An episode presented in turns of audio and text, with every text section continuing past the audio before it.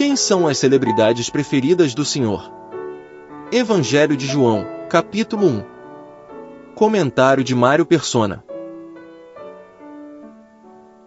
Todos os anos a revista Forbes traz a lista dos homens e mulheres mais, mais ricos do mundo.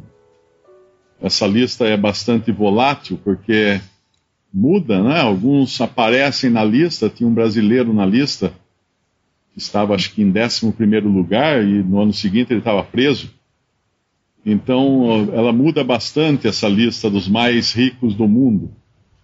E tem algumas outras publicações, revistas e jornais que têm as listas dos mais influentes.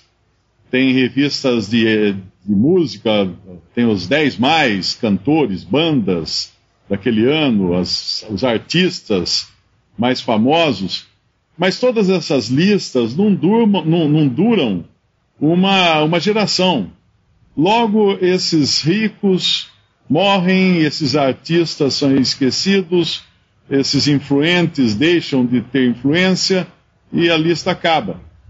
Mas existe uma lista de Deus, daqueles que ele anotou nomes, que essa lista dura milhares de anos. E hoje nós estamos lendo dessas pessoas influentes, uh, Maria e Marta e Lázaro, e da relação deles com Betânia, com a cidade conhecida por eles.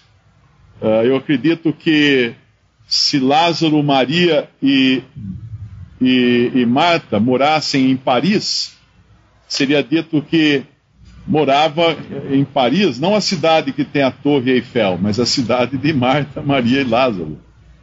Porque e a razão, por que são, são importantes esses nomes? Porque essas pessoas têm uma característica que marcou, que fez com que elas ficassem eh, mencionadas, fossem mencionadas na palavra de Deus. E essa característica é que elas tinham tempo para o Senhor. Elas tinham dedicação para o Senhor. Elas recebiam o Senhor em sua casa. E elas não só recebiam o Senhor em sua casa, como o Senhor preferia ficar em sua casa. Era o lugar de hospedagem de, de, predileto que o Senhor tinha quando ia a Jerusalém. Ele não ficava em Jerusalém. Ele entrava em Jerusalém, saía de Jerusalém e ficava na casa de Lázaro, de Marta e de Maria. Essa, essa característica de ter um coração aberto para o Senhor, ela só pode existir quando existe uh, quando se dá valor ao Senhor, ao, a quem Ele é, uh, a pessoa dele. Isso faz lembrar aquela passagem de, de Cantares. Ele é, ele é uh, todo desejável, mais ou menos assim a, a passagem que fala lá em Cantares. Eu acho que é capítulo totalmente, totalmente desejável. Ele é totalmente desejável. E para quem o Senhor é totalmente desejável, é claro que a sua casa terá um lugar para o Senhor, terá um lugar para a palavra de Deus, terá um lugar para orações, terá um lugar para receber os santos, porque ele é totalmente desejável. E aqui é o caso com essas irmãs e com Lázaro. Quando o malabarista tem várias varetas, né, diversas varetas e pratos que ele coloca nas pontas dessas varetas e começa a girar esses pratos. E aí ele começa a correr de um lado para o outro, lá do, do, picadeiro, gira um prato, corre para o outro, gira outro. Ele, ele tem que ser muito rápido para não deixar o prato parar de girar, porque senão o prato cai. E essa é a destreza dele, a maneira que ele consegue fazer o número dele, a apresentação. Agora, imagina se esse malabarista que faz isso, ele tivesse o poder de fazer um prato parar enquanto ele fosse atender o outro prato, aquele que estava girando parasse. Parasse de girar e ficasse quieto ali, para ele poder girar o outro e depois voltar com calma, andando tranquilamente até esse primeiro prato. Esse, esse exemplo nós encontramos na maneira de agir do Senhor. Porque se nós analisarmos friamente as, as, os episódios de cura que nós encontramos, e aqui a ressurreição de Lázaro, nos evangelhos, não faz sentido a maneira que o Senhor age. Não, não, não faz sentido, humanamente falando, não faz sentido. Se nós, se nós pensarmos naquela mulher lá em Lucas, que estava há 12 anos com fluxo de sangue. E o senhor é chamado para uma, um atendimento de emergência, porque tem uma menina que está morrendo, está prestes a morrer. Acho que é uma menina, né? Que está é, é em Lucas, fala que é uma menina, uh, a filha única, do, do, a filha única de Jairo. Ela estava à morte. Essa é uma, esse é um chamado de emergência. E o senhor, humanamente falando, ele tinha que sair correndo, ele tinha que correr lá para salvar essa menina da morte. Mas aí vem essa mulher que está há 12 anos com fluxo de sangue, ou seja, não, não, é não é uma coisa que ela ia morrer ali naquele dia, né? Mas o senhor para, ele, ela toca nas vestes do Senhor, o senhor para, quem me tocou, ele sabe quem tocou, claro, mas ele quer que ela se apresente. E ela se apresenta. E o senhor começa a conversar com ela. E alguém podia falar: Senhor, mas tem a menina lá, olha, é urgente o caso da menina.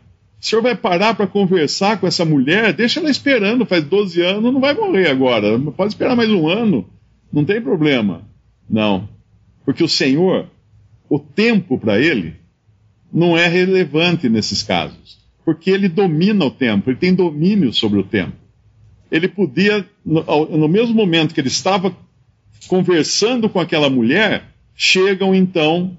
Uh, uh, podemos até abrir lá, é, é, em Lucas capítulo 8. Em Lucas capítulo 8, ele para aqui uns quatro ou cinco versículos para conversar com a mulher, e no versículo 48 ele fala: Tem bom ânimo, filha, a tua fé te salvou, vai em paz. Estando ele ainda falando, chegou um da casa do príncipe da sinagoga, dizendo: A tua filha já está morta, não incomodes o mestre. Jesus, porém, ouvindo, respondeu-lhe, dizendo: Não temas, crê somente e será salva. E ele vai então e pega a menina pela mão e ressuscita a menina. Ele não teve pressa alguma de chegar lá, porque ele ia ressuscitá-la, ele sabia que ia ressuscitá-la o tempo para ele era irrelevante. Na ambulância do Senhor não tem sirene. Ele não precisa chegar correndo de maneira desesperada uh, para resolver o problema. Ele está no comando e no controle de todas as coisas, independente do lugar onde ele esteja. E ele, ele faz isso lá com aquela menina, ele faz esse, essa parada no caminho, e aqui a mesma coisa, no versículo desse nosso capítulo aqui da história de de Lázaro, no versículo, quando ele fala ele fica ainda dois dias, versículo 6: Ouvindo, pois, que estava enfermo, ficou ainda dois dias no lugar onde estava. Por que ele não correu lá? Porque o Senhor não está sujeito a, ao tempo. Isso para nós é um consolo muito grande, porque ele podia agir remotamente, ele podia fazer da maneira que ele achasse melhor fazer. Se ele estivesse lá ou não estivesse lá, não ia fazer diferença, porque ele é o Senhor. Ele é o Senhor de todas as coisas, inclusive do tempo, ele faz o prato parar, enquanto ele atende outra, outra situação. E ele vai então, uh, espera né, uh, o tempo, quando ele chega lá já é de quatro dias que Lázaro, ele estava doente, quando ele chega lá, Lázaro está morto. São quatro dias já que estava morto. E ainda assim, quando ele vai ressuscitar Lázaro, uma outra, um outro detalhe interessante. E aí nós vemos como o Senhor, uh, aquela passagem na qual ele conversa com, com uh, Nicodemos, que ele fala assim: ninguém subiu ao céu, senão o Filho do Homem que desceu no céu, do céu e está no céu. Ele podia estar em todos os lugares ao mesmo tempo, porque ele é o Senhor, porque ele é Deus e homem. E aqui, quando no versículo ele ora, um pouco antes ele, ele ora, versículo 41 do nosso capítulo 11 de João, tiraram, tiraram, pois, a pedra e Jesus, levantando os olhos para o céu, disse: Pai, graças te dou por me haveres ouvido. Como assim? Como que Deus ouviu? Não aconteceu nada ainda aqui. E quando foi que ele, que ele orou a Deus por essa situação? Aqui não fala, o texto não, não nos diz. mas a sua comunhão perfeita com o Pai, ele estava o tempo todo em comunhão. Ele sabia quando ele orou ao Pai, quando ele pediu por, pela vida de Lázaro, ele sabia que o Pai já tinha ouvido, já tinha resolvido o problema, e ele só faltava agora orar. E nem, nem era no sentido de pedir pela ressurreição de Lázaro, porque isso já estava resolvido entre ele e o Pai. Ele ora então para que, uh, versículo 42, eu bem sei que sempre me ouves, sempre me ouves. Que consolo para nós sabermos que o que nós pedirmos ao Senhor Jesus, o Pai ouve sempre. Tudo aquilo que Ele quiser, o Pai ouve, o Pai atende. Eu sei que sempre me ouves, mas eu disse isso por causa da multidão que está ao redor, para que creiam que tu me enviaste. E tendo dito isto, clamou com grande voz: Lázaro, vem para fora. Então, esse é, esse é o Senhor que nós temos. Não, não está barrado pelo tempo, não está barrado pelas circunstâncias, não está limitado por coisa alguma. Ele tem o seu momento certo. Nós lemos outro dia que ele, ele curou a vista daquele cego, uh, e era um, já um jovem, um jovem adulto, o cego, e era um cego de nascença. Uh, alguém poderia perguntar, ah, por que não curou então logo quando ele nasceu? Ou por que então não, não permitiu que nascesse cego? Porque ele tem o controle, ele sabia quando devia curar para que a glória de Deus fosse manifesta. E isso era a melhor parte para o cego. Eu sempre gosto de pensar na história de Jó, que Jó, ao longo de todo o seu livro, ele que não leu o capítulo 1 e 2 do seu próprio livro, porque não foi ele que escreveu o livro de Jó, provavelmente foi Moisés, ao longo de todo o livro ele não sabe por que ele estava naquela situação. Ele não, ele não sabia que tinha acontecido um tipo de aposta no céu entre, entre Deus e Satanás, e, e para colocar Jó à prova, para colocar a fé de Jó à prova, ele, Jó não sabia, coitado, ele passa o livro inteiro ignorando isso e se perguntando das razões disso. E quando ele chega no, no capítulo final, nos capítulos finais, no capítulo 38, uh, ah, Deus aparece a ele, o Senhor aparece ele no redemoinho e começa a falar. E fala, fala, fala, eu acho que até o capítulo 42, se não me engano, fala um monte de coisa. Como se dissesse: coloque-se, Jó, no meu lugar. Uh, vê se é fácil isso. Então, você sabe como é que as cabras monteses dão a luz? Você sabe uh, quem pôs a neve, não sei aonde? Ele, ele, ele vai falando um monte de coisa que não tem nada a ver com a situação de Jó. E o que acontece quando Deus acaba de se revelar a Jó? Jó está satisfeito. No capítulo 42, ele fala: Eu te conhecia só de ouvir falar, agora meus olhos te veem.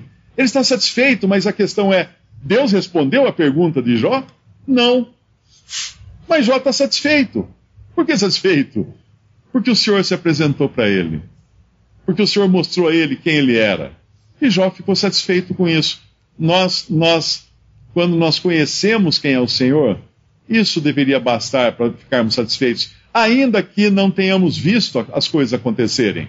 Ainda que não tenhamos visto alguém ser curado, alguém da nossa família ser curado, ou um morto ressuscitar, porque, como eu disse, o tempo não faz sentido para o Senhor.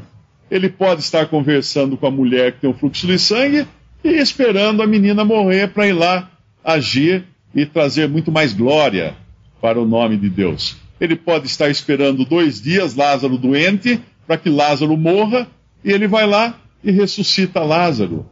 E quando ele vai, inclusive um detalhe muito interessante, as duas irmãs, quando se encontram com o Senhor no caminho, elas dizem a mesma coisa para ele. A Marta é a primeira que, que se encontra, no versículo, versículo 21. Disse, pois, Marta a Jesus: Senhor, se tu estivesses aqui, meu irmão não teria morrido. Mas também agora sei que tudo quanto pedires a Deus, Deus te concederá. Disse-lhe Jesus: Teu irmão há de ressuscitar. Disse-lhe Marta: Eu sei que há de ressuscitar na ressurreição do, do último dia. Disse-lhe Jesus: Eu sou a ressurreição e a vida. Quem crê em mim, ainda que esteja morto, viverá. E todo aquele que vive em, e crê em mim nunca morrerá. Crês tu isso? Disse-lhe ela: Sim, Senhor Creio que tu és o Cristo, filho de Deus que havia de vir ao mundo.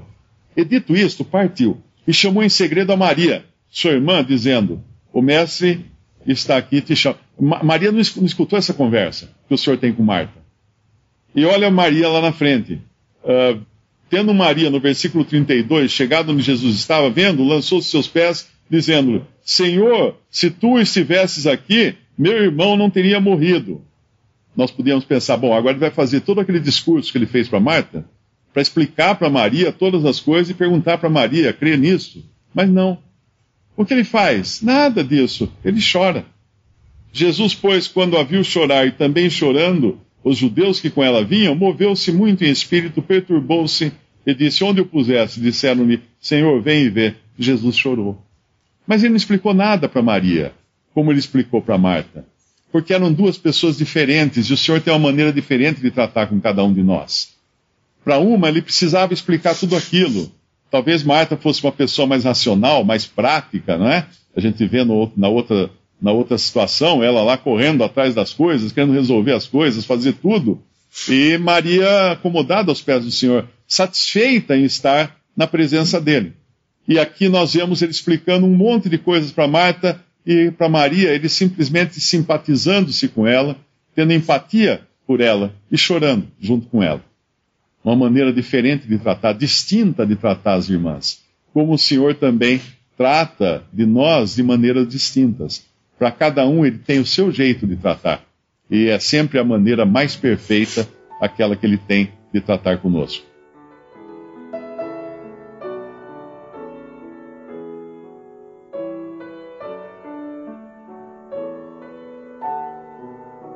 Visite respondi.com.br. Visite também 3minutos.net.